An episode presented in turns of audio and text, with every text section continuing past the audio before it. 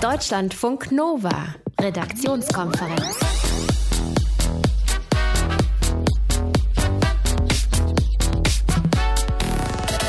Ich muss mich erstmal orientieren. Guten Abend oder guten Morgen? Guten Morgen. Guten Morgen. Wir haben uns heute hier wieder versammelt, um in die entscheidende Runde zu gehen. Wie lange es dauert, kann man jetzt noch nicht sagen. Wir haben gestern gut vorgearbeitet, aber es gibt immer noch wichtige Punkte, die geklärt werden müssen. Das hat die Bundeskanzlerin schon am Sonntag gesagt. Es gilt aber immer noch, vielleicht in minimalen Veränderungen, anderen Versionen. Die Koalitionsverhandlungen sind immer noch nicht vorbei. Heute soll es angeblich wirklich den Durchbruch geben bei den letzten Punkten, äh, bei denen sich CDU, CSU und SPD noch nicht einigen konnten. Wir bringen euch auf den aktuellen Stand gleich hier in der Redaktionskonferenz mit unserer Korrespondentin in Berlin. Und Pascal Fischer ist heute Abend wieder bei mir. Schönen guten Abend, Pascal. Hallo. Du hast die besten Lifehacks für uns recherchiert und zwar äh, irgendwas mit Spülmaschine, ne? Ja, Spülmaschine. Es geht nämlich immer um die Lifehacks in der Küche, da wo wir am meisten stöhnen und ächzen. Ich bin sehr gespannt. Ich möchte an dieser Stelle schon mal so viel verraten. Ich habe schon mal einen äh, Lachs gekocht in meiner Spülmaschine und es hat sehr lecker geschmeckt. Wow, du bist ganz vorn dabei. Finde ich gut. Schönen guten Abend euch. Mein Name ist Sonja Meschkat. Deutschlandfunk Nova. Wie nennt man eigentlich die Verlängerung der Verlängerung? Ist es dann eine äh, doppelte Verlängerung, Mega-Verlängerung? Ich weiß es nicht. Tatsache ist, die Koalitionsverhandlungen gehen heute schon den zweiten Tag in die Verlängerung. Unsere Korrespondentin Katharina Hamburger verfolgt das Ganze für uns in Berlin. Katharina, ich habe ein bisschen Angst vor deiner Antwort. Ich frage dich trotzdem, was gibt's denn Neues heute? ja, so ist man tatsächlich, äh, ist heute tatsächlich eine schwierige Frage. Ich glaube, was heute tatsächlich neu ist, dass man heute wirklich mal zum Abschluss kommen will. Äh, und zwar ganz ernsthaft. Und es wird nicht noch eine Verlängerung geben oder wenn man in diesem im Vergleich bleibt, dann Elfmeter schießen, sondern heute muss Schluss sein und äh, man ist jetzt auch an dem Punkt, wie Andrea Nahles das so schön sagte, das ist quietscht. Ich habe mal Angela Merkel, Noten von Angela Merkel von heute Morgen rausgesucht, wo sie das auch nochmal beschreibt, ähm, um was es heute geht und mit was die Parteien heute rechnen müssen. Jeder von uns wird schmerzhafte Kompromisse noch machen müssen. Dazu bin ich auch bereit, wenn wir sicherstellen können, dass die Vorteile zum Schluss die Nachteile überwiegen. Ja, also heute werden wirklich die großen Knackpunkte angegangen, die schmerzhaften Knackpunkte. Das ist eben diese ähm, ja, Aussetzung oder beziehungsweise das Abschaffen der äh, Zweiklassenmedizin und der, der befristeten Arbeitsverhältnisse. Das sind jetzt zwei Punkte, die die SPD unbedingt haben möchte und die Union hat sich bislang da vehement dagegen gewehrt. Da muss man heute vorwärts kommen, da muss man Kompromisse finden, will man Kompromisse finden, auch beim Thema Finanzen und auch ähm, bei der Ressortzuteilung will man noch ein bisschen äh, vorankommen. Man muss dann einteilen, welche Partei bekommt welches Ressort, welches Ministerium und wie sind die Ministerien zugeschnitten. Wir haben auch so einen Koalitionsvertrag, so einen ersten Entwurf heute mal bekommen. Der kursiert jetzt schon durch die Medien. Der ist von gestern, Stand 11.30 Uhr und da sieht man, da sind noch einige Lücken drin, eben in den benannten Knackpunkten, aber auch ganz interessant, die, diese Koalition will sich eine Überschrift geben und Aufbruch und Erneuerung soll dieser Koalitionsvertrag ausstrahlen. Und mit dem Thema Europa geht man voran und dann gibt es ein zweites Kapitel, das heißt Neue Dynamiken für Deutschland und da steht dann drunter äh, Best of Fortschrittsprojekte. Also, ähm, es gibt noch ein bisschen was zu tun, das wird heute eine lange Nacht, aber man will zum Ende kommen. Hauptsache der Titel äh, klingt schon mal spannend. Ist es denn eigentlich gut, Katharina, dass die äh, meisten Verhandler die da irgendwie was mit zu tun haben, eigentlich relativ bedeckt äh, gehalten haben in der letzten Zeit, also bis zum fertigen Koalitionsvertrag? Oder wären ein paar konkrete Infos auch einfach mal gut gewesen? Wie schätzt du das ein? Also ehrlich gesagt fand ich das gar nicht so schlecht, dass nicht so viel nach draußen gedrungen ist und dass nicht ständig neue Wasserstands, äh, Wasserstände gemeldet worden sind. Das ist ja alles noch immer so im Fluss. Und am Ende wird erst alles entschieden in der Runde dann der Parteivorsitzenden. Da können nochmal Formulierungen geändert geändert werden, da können auch nochmal Inhalte geändert werden, da können Dinge rausfallen. Und wenn das ständig rausgekommen wäre, wie es bei Jamaika der Fall war und neue Wasserstandsmeldungen, hätte man sich vielleicht darin überschlagen, das zu, neu zu interpretieren, hätte aber niemanden vorwärts gebracht. Von daher finde ich das ganz gut, dass man sich dieses Mal zurückgehalten hat und auch so ein bisschen gezeigt hat, wir können konzentriert arbeiten und Twitter nicht den ganzen Tag und fotografieren irgendwelche Papiere. Wie viel Durchhaltevermögen haben Politikerinnen und Politiker eigentlich in so langen Sitzungen? Also ich meine, theoretisch können die ja immer noch weiter verlängern. Ja, ich äh, gehe davon aus, dass die das gut können. Es gibt ja so ein paar sehr trainierte äh, Politiker, dazu zählt Angela Merkel und es gibt so ein bisschen immer die Erzählung, dass sie das auch als ja eine Art Taktik macht, dass sie diese Sitzungen sehr lange zieht und wer quasi am Schluss noch durchhält, ist immer sie und dann entscheidet sie am Schluss. Also, und am besten geht man nicht aufs Klo, weil dann werden die wichtigen Sachen besprochen. Ganz ne? genau. Also mhm. da muss man schon echt viel Durchhaltevermögen haben. Man muss auch echt lange wach bleiben können. Ähm, ja, und dieses Mal, glaube ich, hat man aber so ein bisschen dran gedacht, dass äh, eben auch die ja, mentale Fähigkeiten der Politiker noch ein bisschen da sein müssen. Und es wurde immer so bis äh, ja, 22, 23 Uhr gearbeitet, ist ja irgendwie noch verträglich und nicht die ganze Nacht durch. Das wird vielleicht heute ein bisschen anders. Aber die haben schon echt viel Durchhaltevermögen, muss man wirklich sagen. Und ich beneide da niemanden. Zum aktuellen Stand der Koalitionsverhandlungen zwischen Union und SPD war das Katharina Hamburger aus unserem Hauptstadtstudio. Deutschlandfunk Nova, Redaktionskonferenz. Vornamen. Ganz heikles Thema. Ich bin ja dafür, dass man Kinder einfach mal wieder Michael nennt oder Stefan, Susanne, Marianne, sowas ganz, ganz Durchschnittliches. Ein norwegischer Fußballfan sieht das ganz anders. Der hat jetzt seine Tochter so genannt äh, nach einer der Fußballhymnen überhaupt. You Never Walk Alone. Pascal Fischer hat sich diese Geschichte nochmal für uns angesehen. Pascal, ich muss sagen, als ich das gehört habe, habe ich gedacht, yo. ja, also das geht jetzt nicht um den Satz, ne? Der hat die nicht nach einem ganzen Satz benannt, sondern als Abkürzung. Auch das noch. Ja, das macht dann einfach Unwa. Inwa. Ja, ja, genau. Ähm, also Ünvar heißt jetzt die Tochter von Kent Sollheim und seiner Freundin Karine. Die sind beide 29 und leben in Südnorwegen und der Gag ist halt, das ist eigentlich ein ganz normaler Name dort in dem Land, allerdings mit V geschrieben. Ah. Das haben die beiden dann Spiegel Online erzählt. Das heißt, der Name fällt eigentlich gar nicht auf, so wie man ihn da liest und spricht. Invar. Nee, überhaupt nicht. Die mhm. Behörden haben schon nachgefragt, äh, warum schreibt ihr das jetzt anders? Und da hat der Vater dann äh, aber gesagt, äh, ja, ich bin FC Liverpool-Fan und außerdem hat dieser Song eine Botschaft, ja, in schweren Zeiten solle man nicht die Hoffnung verlieren. Ja. Das hat dem Amt gereicht, ja. Ähm, und das ist kein bloßes Gerede für diesen Kent mit dieser Botschaft. Der hat nämlich früher an Depressionen gelitten und äh, damit hat er auch dann auch seine Freundin überzeugt. Und naja, ich meine, dem, dem Kind, das kann man jetzt, ist noch zu klein, ne? Also das kann man noch nicht fragen, wie es den eigenen Namen hm. so findet. Nee, aber auch die hat zur Not ja einen Zweitnamen, Sophie, kann sie da nutzen. Ist das denn äh, sowas wie ein Trend in Norwegen? Also so wie in den USA, da werden ja auch Namen ganz bewusst anders buchstabiert. Ja, also zumindest hat man da oben keine Berührungsängste. Es heißen Jungen nämlich auch Tinder wie die App oder beziehungsweise Mädchen dann mit der weiblichen Form Tindra. Tindra gefällt mir aber auch sehr gut. Mhm. Ja. Ein Mädchen aus Norwegen heißt jetzt Inva, also ist die Abkürzung für die Fußballhymne überhaupt, You'll Never Walk Alone, aber in der Abkürzung eben ein ganz normaler Name in Norwegen. Infos dazu von unserem Reporter Pascal Fischer. Auch ein sehr schöner Name übrigens, Pascal. Oh, danke. Deutschlandfunk Nova, Redaktionskonferenz. Es gibt ja kaum was Nervigeres und Langweiligeres, als in einer Warteschleife zu hängen. Und zwar nicht nur fünf Minuten, auch nicht 20 Minuten, nicht eine Stunde, sondern schon seit vielen Jahren. Mazedonien, Albanien, Montenegro, Serbien, Bosnien-Herzegowina und Kosovo warten seit Jahren darauf, der EU beizutreten. Frühester Zeitpunkt wäre vielleicht und eventuell 2025, so beurteilen das die Politiker in Brüssel. Heute will die EU-Kommission ihre Westbalkan-Strategie bekannt geben und wir sprechen darüber mit Bettina Klein, das ist unsere Korrespondentin Bettina.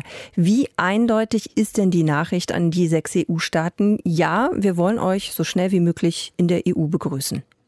Ja, ja, ja. Also ein sehr großes, unmissverständliches Ja heute. Das beginnt schon damit, dass man klarstellt, ihr seid sowieso Europa. Der Westbalkan, das ist das Herz Europas und nicht irgendeine Randregion. Das finde ich schon interessant, dass man da deutlich unterscheidet zwischen Europa und EU. Das wird ja immer in eins gesetzt. Nein, der Westbalkan ist Europa und jetzt geht es um die Frage, wann die Möglichkeit da ist, der Europäischen Union äh, beizutreten. Wir teilen die gleiche Geschichte, das kulturelle Erbe, die gleichen Herausforderungen, die gleichen Möglichkeiten, hieß es heute, und wir teilen eine gemeinsame Zukunft in der EU, nicht in irgendeiner fernen Zukunft, sondern bitte noch in unserer Generation Generation. Das sagte die Außenbeauftragte Mogherini heute. Also das war schon ein sehr deutliches Winken mit einem sehr großen Zaunpfahl, wenn man so will. Allerdings, das ändert nichts daran, äh, dass die Bedingungen zuerst einmal erfüllt werden müssen. Und das äh, ist bei weitem noch nicht der Fall. Hm. Dann lass uns da noch mal ein bisschen drauf gucken. Also die EU möchte ja diesen Reformwillen der Länder unterstützen. Und sie möchte auch, dass die politische Lage in diesen Ländern stabil bleibt. Hilft denn diese neue Balkanstrategie dabei? Das ist schon ein ganz schön ambitioniertes Paket mit über 50 Vorschlägen in sechs verschiedenen Bereichen, in denen die Zusammenarbeit ausgebaut und die Unterstützung verstärkt werden soll, auch finanziell übrigens. Das reicht von der Rechtsstaatlichkeit über Migration und Sicherheit bis zu so ganz praktischen Fragen wie einer besseren Verkehrsanbindung und einer potenziellen Senkung der Roaminggebühren. Heutzutage wirklich wichtig. Das erscheint mir insofern sinnvoll, als man jenseits der Frage Mitgliedschaft ja oder nein, also unterhalb dieser Ebene, sich wirklich jetzt auch mal Gedanken macht, wie die Länder vorankommen können. Das wird natürlich im Einzelnen jetzt sehr praktisch von der Ausgestaltung abhängen, aber natürlich auch davon, wie die Reformen vor Ort vorangehen, wenn wir davon hören, dass Regierungen und Verwaltungen von der organisierten Kriminalität unterwandert sind und sich Präsidenten da wie autoritäre Herrscher aufführen, dann wird natürlich auch diese Hilfe von außen an Grenzen stoßen, wenn sich in den Ländern selbst da nicht äh, ein Reformwille weiter durchsetzt.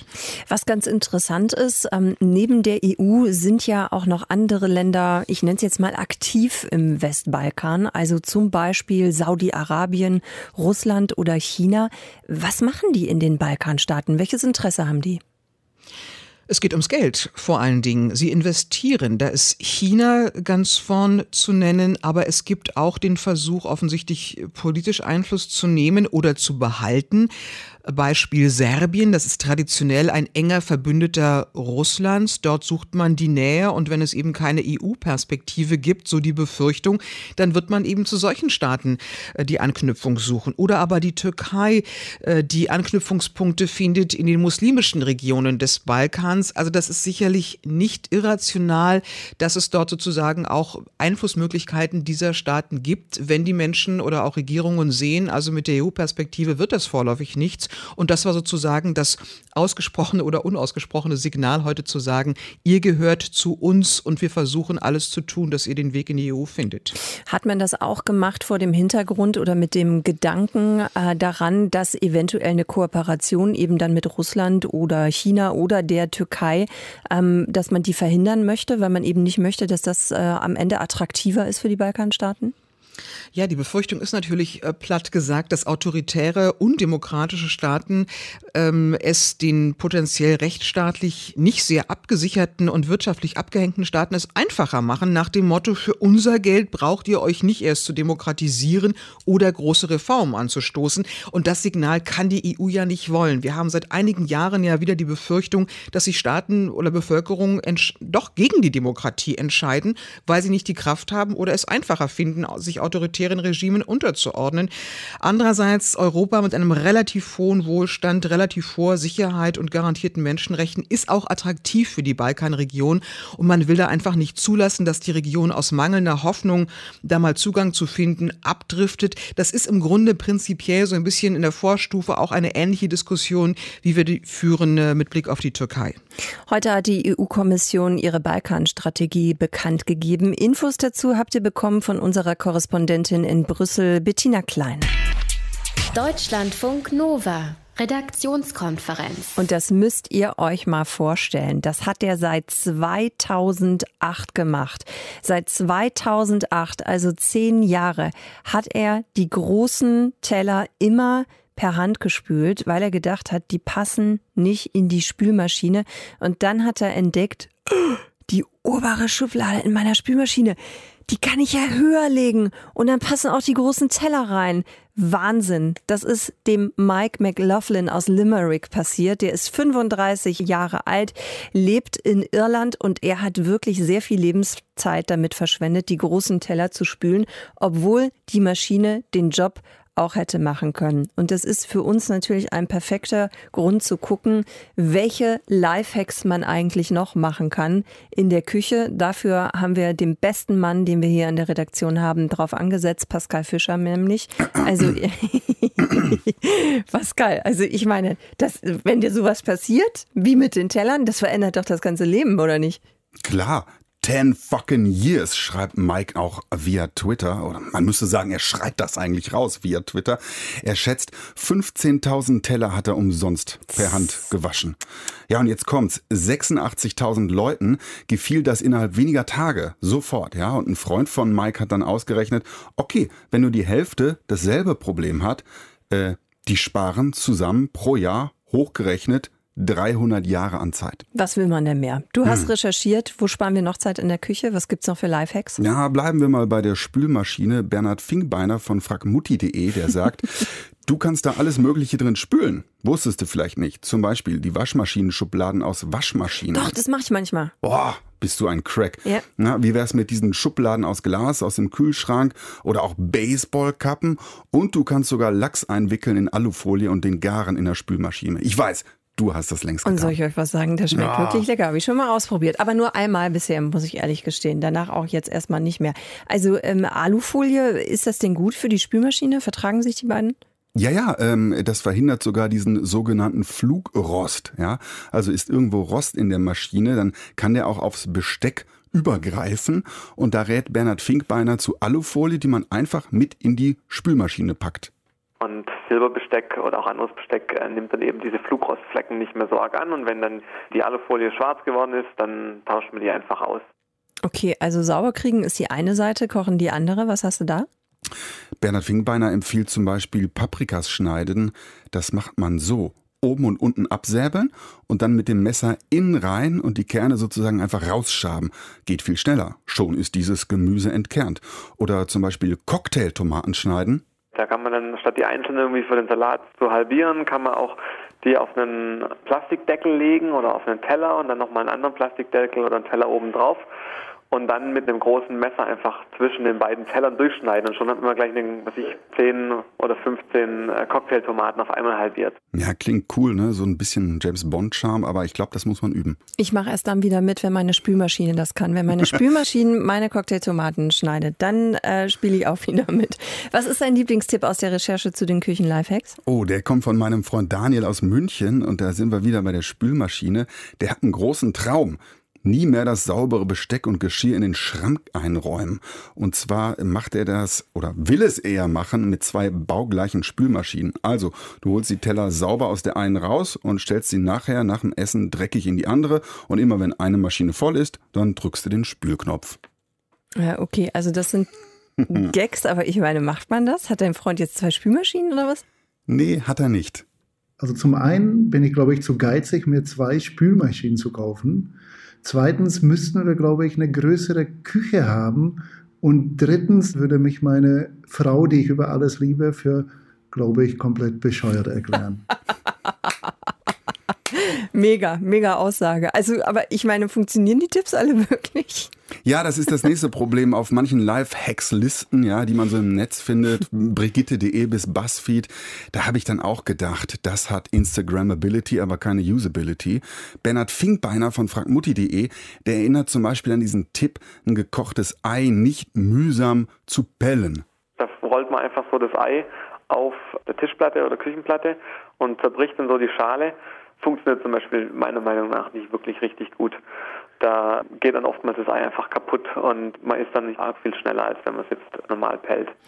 Also, wir merken uns nicht alles, was auf Instagram wahnsinnig gut aussieht, ist auch ein richtiger Lifehack in der Küche. Die Mega-Profi-Tipps von unserem Küchenheld Pascal Fischer. Jetzt freust du dich wieder, dass ich dir so schöne Spitznamen gebe, ne? Ja. Küchenheld, ich hatte auch schon mal einen anderen, den habe ich aber äh, wieder vergessen. Kann ich mir die Domain sichern? Bestimmt. Ich würde gerne mal diesen Freund kennenlernen, äh, der gesagt hat, seine Frau, wenn er das macht mit den Spülmaschinen, hält ihn für komplett bescheuert. Deutschlandfunk Nova, Redaktionskonferenz. Das ist eigentlich komplett verschwendete Lebenszeit. Also was man da alles machen könnte in 40 Stunden, ja. Kopfstand üben, drei Pullis stricken, das Okapi streicheln, in die Sauna gehen und so weiter und so fort. Und was machen wir? Wir wir stehen im Stau. Im Ruhrgebiet und in Köln im Schnitt pro Jahr 40 Stunden. In München ist es sogar noch mehr, 51 Stunden. Danach Hamburg, Berlin und Stuttgart mit 44 Stunden. Das hat eine Studie ergeben. Inrix hat die durchgeführt. Die erheben so Verkehrsdaten. Viele Ballungsgebiete, viele Baustellen, viel zu viele Autos und Bums sind die Straßen eben dicht. Warum tun wir uns diesen Wahnsinn eigentlich immer noch jeden Tag an? Es muss doch irgendwelche Alternativen geben. Ich habe darüber gesprochen mit Martin Randelhoff, der ist Verkehrswissenschaftler. Martin, was ist denn die Lösung, damit die vielen Autofahrer in Ballungszentren äh, Zentren endlich auf öffentliche Verkehrsmittel umsteigen? Naja, da kann man jetzt wieder ganz normal den stehenden Satz sagen. Man müsste natürlich den öffentlichen Nahverkehr erstmal entsprechend verbessern. Man müsste natürlich auch für Radverkehr, für Fußverkehr was entsprechend tun. Auf der anderen Seite müsste man natürlich vielleicht auch mal dem Autofahrer etwas wehtun ähm, und ihn sozusagen auch ein bisschen in die richtige Richtung schubsen.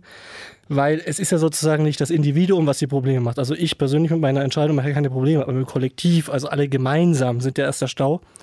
Und das bedeutet, ich muss es halt ein bisschen unattraktiver machen, Auto zu fahren. Also sprich zum Beispiel Parkgebühren erhöhen, Parkplätze streichen, Innenstadtmaut ist so ein Thema. Verkehrsberuhigungsmaßnahmen, Tempo 30, dass man eben nicht mehr so schnell unterwegs sein kann. Das alles in Kombination, das macht sozusagen das Autofahren etwas unattraktiver. Weniger Leute fahren Auto, also weniger Verkehr, weniger Stau. Hm.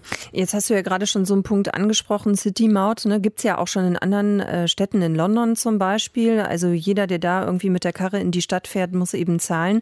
Und das Geld fließt dann zurück in den öffentlichen Nahverkehr. Glaubst du wirklich, das wäre eine gute Idee für deutsche Großstädte? Da muss man sich immer ganz genau anschauen, wo das denn funktioniert. Also es funktioniert meistens in den Städten, die ein sehr starkes Zentrum haben.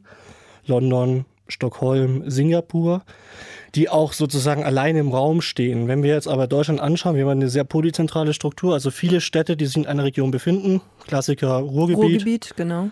Aber auch andere Städte, also zum Beispiel, wenn ich mir vorstelle, ähm, Hamburg, Bremen oder sozusagen was drumherum liegt, die ganzen Umlandstädte, Lüneburg und so. Da muss man mal gucken, ähm, ist denn diese Stadt auch an sich so attraktiv, dass die Leute weiter hinfahren? Also man muss ja auch immer sagen, weniger Stau ist ganz nett, aber ist Stau wirklich das Problem? Und wenn ich sozusagen etwas gegen den Stau mache und sehr restriktive Maßnahmen auch einführe, mache ich vielleicht nicht sogar die Innenstadt kaputt. Also mache ich nicht äh, ganz andere Probleme sozusagen auf, die ja durch die Staulösung irgendwie kommen, aber die man eigentlich gar nicht haben möchte. Also so Seiteneffekte. Hm. In Deutschland haben wir drei, vier Regionen, die wirklich Stauprobleme haben. Das ist halt meistens Hauptverkehrszeit, wenn alle Leute unterwegs sind. Sicherlich um Frankfurt, sicherlich um München, sicherlich das Thema Ruhrgebiet. Halt alle diese Ballungsräume, wo sehr viele Menschen zur gleichen Zeit halt von A nach B wollen. Meistens zur Arbeit und wieder zurück. Da muss man halt die Frage stellen, okay, die paar Minuten, die ich da eigentlich verliere, ne, das sind ja keine Stunden, die wir da stehen, sondern nur ein paar Minuten ist das sozusagen wirklich das große Problem und wie können wir uns daraus befreien? Wir wissen. Naja, aber es summiert sich ja dann irgendwann, ne? Weil wenn du die Strecke als Berufspendler jeden Tag fährst, dann nervt es halt irgendwann, auch wenn es vielleicht unterm Schnitt, sagen wir mal, maximal 10 oder 15 Minuten sind. Ja, klar. Also das nervt mich natürlich persönlich auch, wenn ich im Stau stehe. Man muss aber schauen, haben wir denn Lösungen, um dieses Problem zu beheben? Und die einfache Lösung, die dann immer kommt, ist ausbauen. Ausbauen bringt aber nichts, weil das fließt wieder Stück für Stück zu. Das gibt den sogenannten induzierten Verkehr. Sozusagen, wenn eine Straße ausgebaut wird, dann komme ich da schneller voran, dann ist es so attraktiver, auf dieser Straße zu fahren, dann fahren wieder mehr Leute, habe ich wieder Stau. Hm. Also das ist sozusagen so ein, ein Mechanismus, der sich immer wieder selbst befüttert. Das ist einfach, kann man überall beobachten. Also rausbauen können wir uns nicht. Wir können aber den Leuten auch nicht verbieten, dort zu fahren. Ist ja alles vom Steuergeld auch mitfinanziert, also hat jeder sozusagen das Recht, dort auch unterwegs zu sein. Es gibt dann andere Möglichkeiten, die man machen könnte. Man könnte dafür mal appellieren, vielleicht Berufsanfangszeiten zu strecken, also mehr Gleitzeit zu haben, dass man später oder vor dem Stau sozusagen fahren kann. Das wäre eine Option. Und lauter solche Maßnahmen, die man vielleicht auch individuell treffen kann, mit seinem Arbeitgeber bilateral verhandeln, das würde vielleicht helfen. Aber das ist doch zum Beispiel jetzt gerade auch immer die Kritik an, an Bus und Bahn, also öffentlichen Verkehrsmitteln, dass es dann heißt so, ja, aber äh, bis die mal fahren, je nachdem, wo man wohnt, eher in ländlichen Regionen, bis ich da mal wegkomme. Das dauert irgendwie Ewigkeiten. Die Taktung von Bus und Bahn ist dann eben auch eher suboptimal. Also das bringt ja offenbar noch gar nicht das Gewünschte. Ja, aber das sind sozusagen halt auch Fragen, wo legen wir die Priorität fest? Also sprich, wenn die Menschen, die Wählerinnen und Wähler der Politik eindeutig den Auftrag geben würden, wir wollen gerne einen attraktiven ÖPNV und wir sind auch dafür bereit, ja, Geld zu investieren als Gesellschaft. Das ist uns was wert.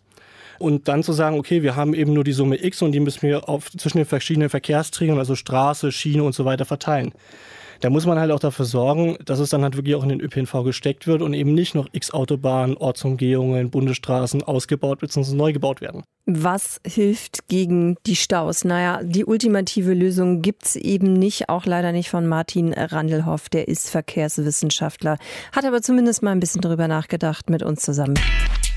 Deutschlandfunk Nova, Redaktionskonferenz. Jetzt zu einer Geschichte, wo ich so gedacht habe, krass, dass man damit Kohle verdienen kann. Und zwar mit Keksen, die man verkauft. Und zwar nicht in irgendeinem so mega coolen Instagrammable Online-Shop, sondern mit einem eigentlich ganz einfachen Standort. Die Kekse verkauft man vor einem Cannabis-Shop. Das hat eine ja, junge Frau gemacht. Wie alt ist sie gewesen, Pascal? Schon 18? Ist eine Teenagerin gewesen. Gut, also unter 18 irgendwie. Aber du kennst eh die ganze Geschichte. Also Pascal Fischer, warum Kekse verkaufen generell? Brauchte die Geld? Ja, in gewisser Weise schon. Das ist nämlich eine Pfadfinderin gewesen aus Kalifornien. Und in den USA, da machst du das ja dann so, du finanzierst Ausflüge oder du sammelst Spenden mit so Keksverkauf, indem du eigentlich von Haustür zu Haustür ziehst. Und die hat sich aber gedacht, ich gehe nicht zu den Leuten, sondern dahin, wo die Leute hinkommen offensichtlich zum Laden Urban Leaf. Da gibt's nämlich legal Cannabis. Und in sechs Stunden hat sie am Wochenende dann 300 Kartons Kekse verkauft. What? 300 Kartons? Ja. Krass. Also äh, ähm, Pfadfinderinnen, haben die nicht so einen Ehrenkodex? Also dürfen die vor dem Drogenshop Kekse verkaufen? Ja, eigentlich nicht. Es gibt so Orte, an denen das geboten ist für die. Da sind Drogenshops eher nicht darunter. Aber die stand ja nicht davor, sondern die ist immer davor rumgelaufen. Und die Kekse hat sie streng genommen auch nicht vor dem Shop verkauft, sondern aus dem Auto ihres Vaters. Mhm. Was hat der Cannabis-Shop dazu? Ach, äh, eine Sprecherin hat Mashable gesagt, ich glaube, unsere Kunden lieben es. Und das Geschäft hat dann gleich noch auf Instagram gepostet, holt euch bis heute Nachmittag Kekse zu eurem GSC. Das war ein kleines Wortspiel. GSC kann jetzt Girl Scout Cookies heißen oder eine Cannabis-Sorte meinen. Da haben die Leute wohl gleich für den Post-Joint-Fressflash vorgesorgt und ordentlich eingekauft. Und das Ding ist dann auf viral gegangen oder was wäre eigentlich perfekt dafür? Ja, aber äh, auch nochmal auf eine andere Weise. Das hat nämlich Trittbrettfahrerinnen angelockt. Die US-Medien hatten berichtet und dann standen irgendwann weitere Pfadfinderinnen vor dem Shop und mit ihren Keksboxen standen sie darum. Aber sie waren eben nicht die erste. Das war nur die eine. Ja. Wie viele Kekse waren drin in einer Box, weißt du das? Boah, das weiß ich nicht. Weiß aber nicht. es wird Nein. einiges gewesen sein. Trotzdem schöne Geschichte. Danke, Pascal. Deutschlandfunk Nova. Redaktionskonferenz. Auswandern nach Australien oder Kanada oder Singapur oder so. Das kann ja wohl jeder. Richtig interessant wird die Laube doch erst, wenn wir dieses Universum verlassen können, wenn wir auf einen anderen Planeten auswandern können. Seit heute wissen wir ja, im Sonnensystem von Stern Trappist 1 gibt es mehrere erdähnliche Planeten mit wahrscheinlich sehr viel Wasser. Und es wäre dementsprechend ein guter Ort, an dem wir uns wohlfühlen könnten. Menschen und Wasser finden wir ja generell spitze. So, diese drei Planeten, Trappist 1e, 1f und 1g, schön durchnummeriert, sind nicht die einzigen, auf denen wir potenziell leben könnten. Unser Reporter Martin Krinner hat den momentan besten Erdersatzplaneten für uns gesucht. Stellen wir uns mal vor, die Herren Putin, Trump und Kim Jong-un drehen komplett durch und überziehen die Erde mit Atombomben. Oder die Sache mit dem Klima entgleist uns komplett und die Erde verwandelt sich in einen Wüstenplaneten. Oder, oh Gott, Helene Fischer wird Bundeskanzlerin. Dann ist es Zeit, dann müssen wir diesen wunderschönen Planeten endgültig verlassen und uns eine neue Heimat suchen. Das ist jetzt zumindest mal theoretisch schon denkbar. Allerdings unter den dreieinhalb bis 4000 bisher entdeckten Exoplaneten ist nur etwa eine Handvoll halbwegs erdähnlich. Also heiße Kandidaten sind zum Beispiel Proxima Centauri b, allein schon weil dieser Planet sich um den Stern dreht, der unserer Sonne am nächsten ist. Es ist also quasi unser Nachbar-Exoplanet. Und dann gibt es außerdem noch das Trappist-System. Und äh, in diesem Sternsystem sind gleich sieben Planeten in äh, sozusagen einer ähnlichen Größe zur Erde gefunden worden. Und äh, von diesen sieben haben äh, mindestens drei sogar haben gute Chancen, erdähnliches Leben zu beherbergen. Sagt der Astrophysiker und Wissenschaftsautor Michael Büker. Und die große Frage ist jetzt, auf welchen von den Vieren sollen wir denn nun fliegen? Ist gar nicht so einfach, denn wir wollen ja erstmal überleben, dann aber vielleicht auch noch gut leben. Also fragen wir erstmal die Basics ab. Wo gibt es denn am meisten Wasser? Da haben wir auf jeden Fall bei den Planeten im Trappist-System die besten Chancen. Da hat ähm, die, eine Untersuchung der NASA jetzt gerade ergeben, dass man damit rechnen kann, dass dort äh, viele hundertmal so viel Wasser wie auf der Erde anteilig am Gewicht des Planeten vorhanden sind. Das heißt, äh, da sollte einem das Wasser nicht ausgehen, wobei man natürlich darauf achten muss, wie auf der Erde, was ist im Wasser drin. Denn mit Meerwasser oder Salzwasser kann man ja auch hier bei uns nicht direkt was anfangen. Okay, 1 zu 0 für das Trappist-System.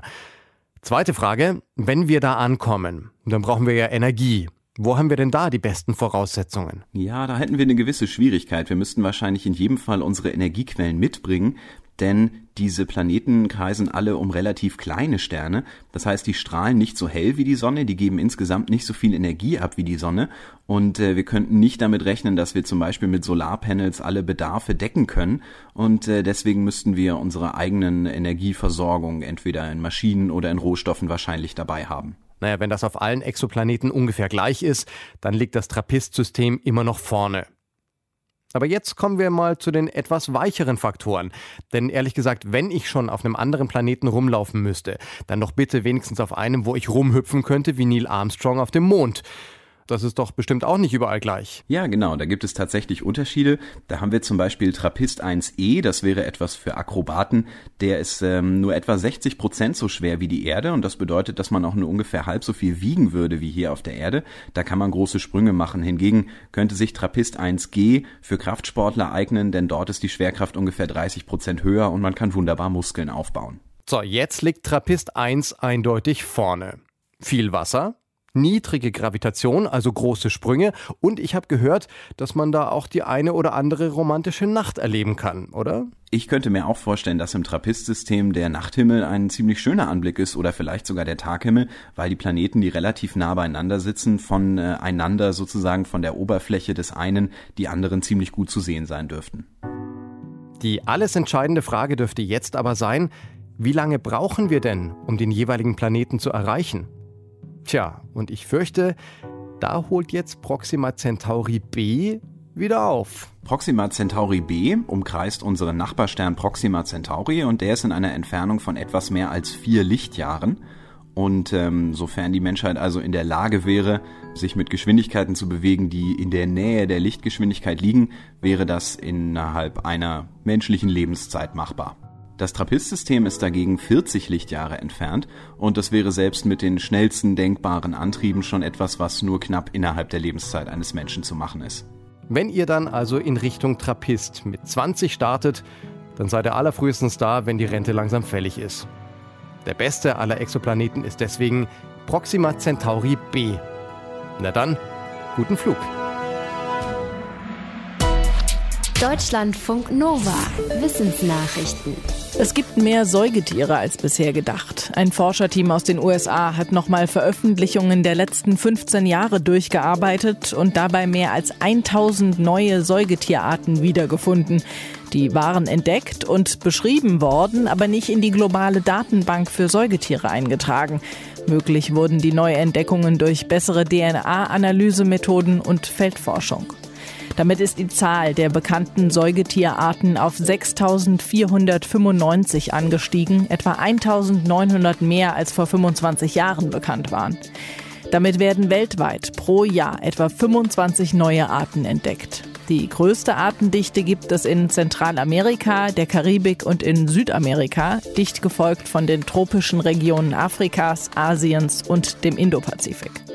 Auch bei den Amphibien werden pro Jahr etwa 25 neue Arten entdeckt.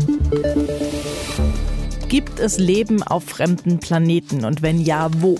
Die besten Kandidaten dafür sind im Moment wohl die Exoplaneten des Systems Trappist 1. Alle sieben Planeten sind der Erde relativ ähnlich. Sie sind ähnlich groß und schwer und haben vermutlich felsige Oberflächen. Ein internationales Forscherteam hat sich die Planeten genauer angeschaut, vor allem die, die in der bewohnbaren Zone liegen, also so weit vom Stern Trappist 1 entfernt, dass es auf ihrer Oberfläche weder zu heiß noch zu kalt ist. Die Astronomen haben eine neue Berechnungsmethode angewendet, die die Zusammensetzung der Planeten genauer darstellt als vorher. Dabei kam raus, der innerste Planet hat vermutlich eine sehr dichte Atmosphäre, ähnlich wie die Venus in unserem Sonnensystem. Damit wäre er unbewohnbar. Die anderen sechs Planeten haben dünnere Atmosphären, möglicherweise sind sie sogar mit flüssigem Wasser oder mit Eis bedeckt. Ob diese Planeten tatsächlich so lebensfreundlich sind, wissen die Wissenschaftler aber noch nicht. Neue Erkenntnisse könnte ein neues Weltraumteleskop der NASA bringen. Die Mission dazu startet nächstes Jahr. Schmerzmittel wie Ibuprofen und Paracetamol wirken nicht nur gegen Kopfschmerzen, sondern auch auf die Psyche. Das ist schon länger bekannt. Forscher haben die Ergebnisse früherer Studien aber jetzt nochmal zusammengefasst.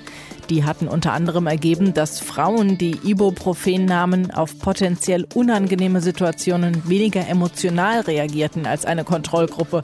Also zum Beispiel, wenn sie von einem Spiel ausgeschlossen wurden. Männer reagierten genau umgekehrt.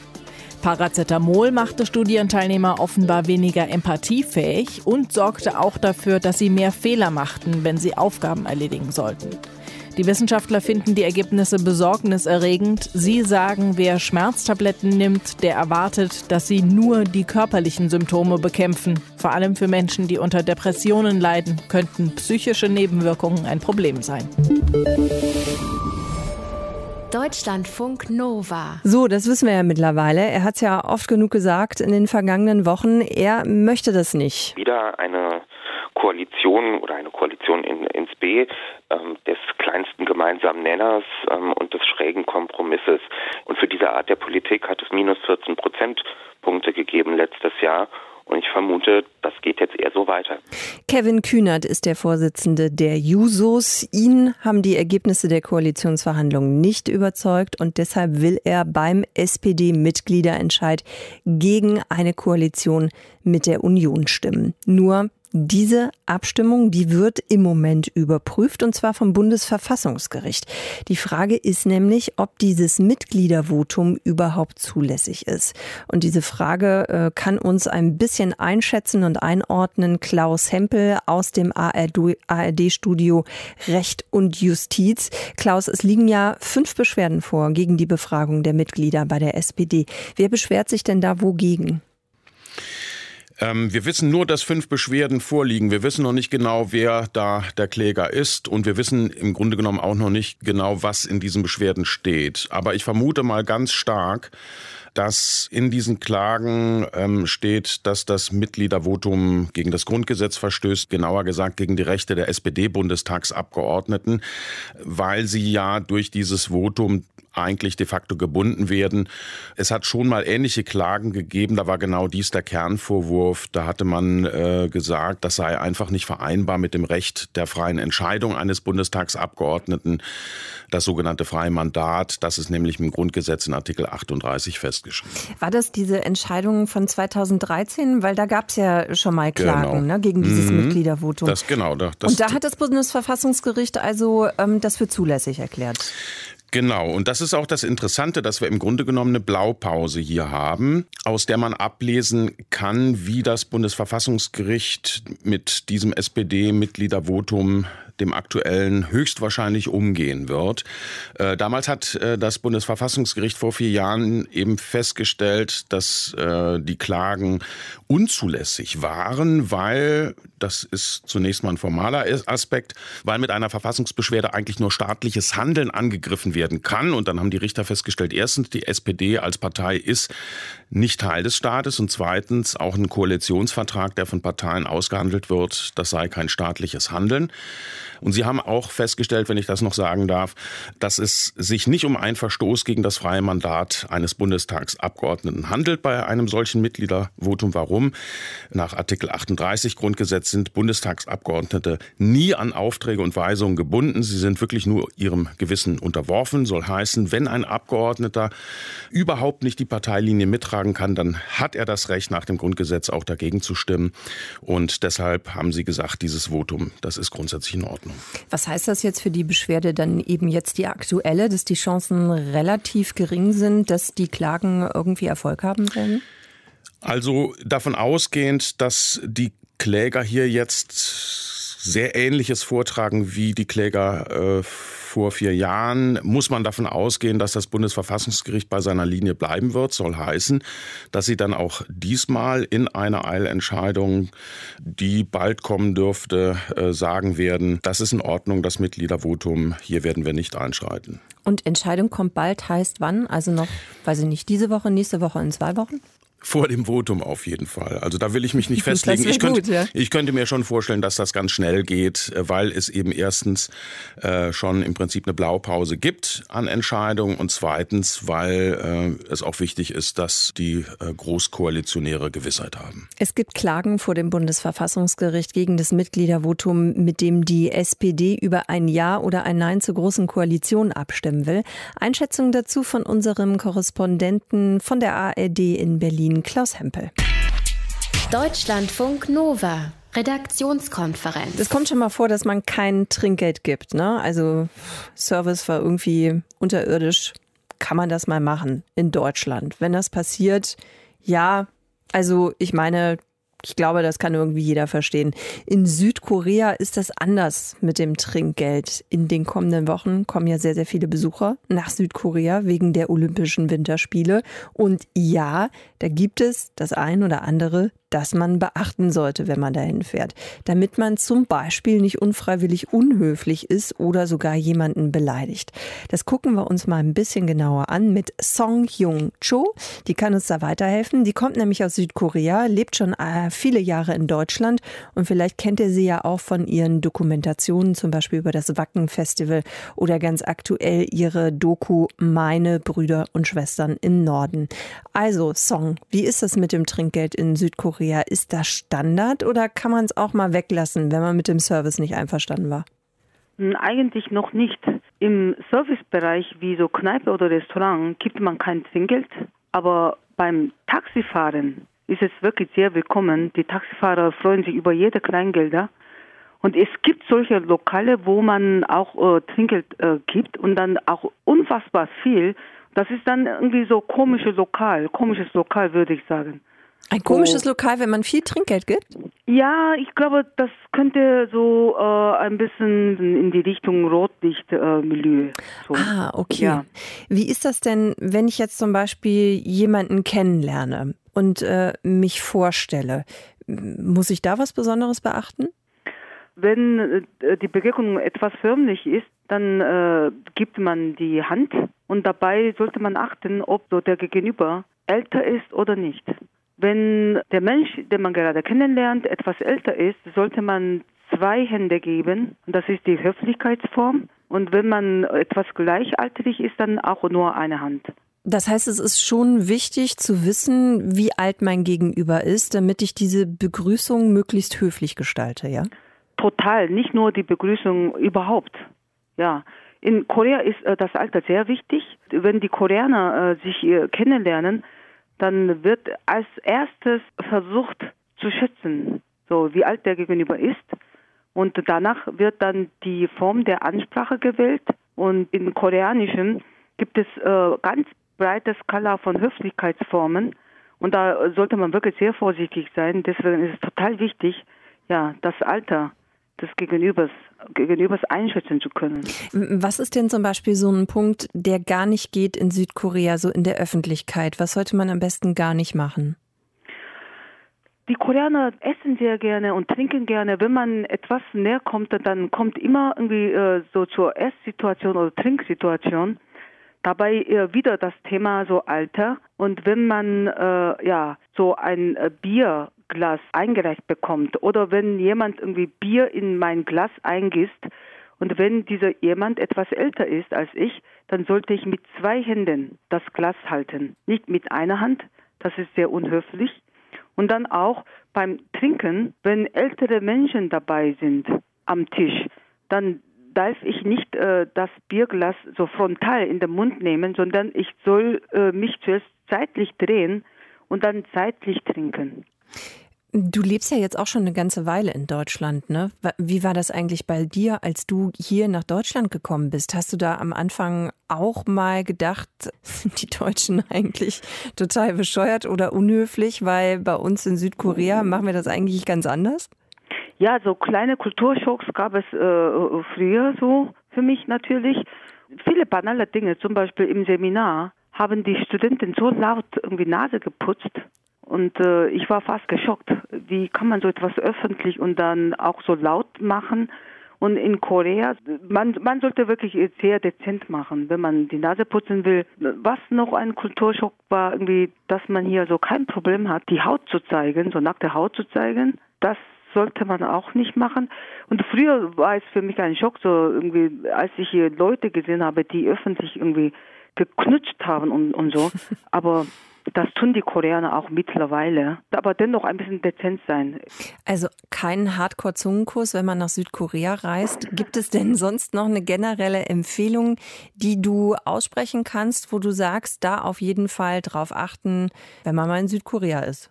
Die Südkoreaner essen sehr gerne und sie werden immer was irgendwie ja, empfehlen oder auch mal geben beim Essen. Und dabei sollte man besser nicht Nein sagen besser probieren. Nein sagen, das ist unhöflich etwas. Und dann äh, sollten die äh, ausländischen Gäste paar Koreanisch lernen, paar Sätze, sei es nur Guten Tag und äh, Danke. Und die Koreaner freuen sich riesig darüber, wenn Ausländer paar Brocken Koreanisch so spricht. Ähm, Song, dann sage ich jetzt an dieser Stelle mal kurz auf Deutsch Danke. Was müsste ich korrekterweise sagen, wenn ich es auf Koreanisch sage? Kamsahamnida. Kamsahamnida. Sehr gut, wunderbar. Wieder was dazugelernt. Das ist doch schön. Sang Jung Cho ist Südkoreanerin und sie hat uns in Deutschlandfunk Nova erklärt, wie man sich in ihrer Heimat am besten verhält, ohne unhöflich zu wirken. Gut zu wissen, denn am 9. Februar, also diesen Freitag, beginnen ja die Olympischen Winterspiele. Deutschlandfunk Nova. Redaktionskonferenz. Und jetzt kommen alte Traditionen und moderne Technik mal wieder nicht zusammen. In Israel haben ultraorthodoxe Rabbis Smartwatches mit einem Bann belegt, denn sie beschwören angeblich Sünden herauf. Pascal Fischer, du hast dir das ja nochmal angesehen für uns. Also erklär uns das mal ein bisschen genauer. Warum sollen Smartwatches böse sein? Ja, im Grunde hast du es schon ein bisschen gesagt. Sie verleiten die ganze Öffentlichkeit zur Sünde. Das kannst du in einem Statement nachlesen, das mehrere Rabbis heute veröffentlicht haben. Ähm, kannst du auch lesen auf der ultraorthodoxen Website Kikar Hashabat. Das Ganze ist sozusagen jetzt eine Entscheidung im Rahmen der Halacha. Das ist der Teil, der das Judentum rechtlich regelt. Okay, also ich glaube, was wir ja alle wissen, beim Schabbat sind die streng religiösen Juden, ja, vermeiden Elektrizität mhm. zum Beispiel. Ne? Aber warum trifft das jetzt die Smartwatches plötzlich? Also ja, äh, die sind im Grunde nur so der neueste Schrei in einer ganzen Reihe von Geräten, die die Gelehrten sowieso verbieten möchten. Zitat, die Öffentlichkeit kennt die Größe der Zerstörung, die Smartphones bringen. Ja, Torah-Gelehrte hätten schon gewarnt, wie gefährlich diese Smartphones seien. Und jetzt hätte die Industrie eben Geräte erfunden, die anders aussähen und deshalb den Anschein erweckten, erlaubt zu sein, eben Smartwatches. Aber sind eben so ähnlich wie Smartphones und deshalb böse. Mhm. Und das heißt jetzt, ultraorthodoxe Juden sollen die oder dürfen die nicht kaufen? Nee, weder Erwachsene noch Kinder dürfen die Dinger nutzen. Und diejenigen, die solche Teufelsgeräte auch verkaufen, die gefährdeten die Zukunft einer ganzen Generation, heißt es in diesem Statement. Es ist übrigens auch verboten, wenn keine SIM-Karte drin ist oder wenn äh, ja, Filter oder, oder Komponenten blockiert sind daran. Pascal, danke dir für diese Infos und das war auch schon wieder die, Redak die, Redaktionskonferenz für heute Abend. Wir hören uns gerne morgen wieder, dieselbe Zeit, 18.15 Uhr sind wir wieder da, Pascal und ich. Bis dahin, schönen Abend. Tschüss. Tschüss, mein Name ist Sonja Meschkat. Deutschlandfunk Nova, Redaktionskonferenz. Montag bis Freitag ab 18.15 Uhr. Mehr auf deutschlandfunknova.de.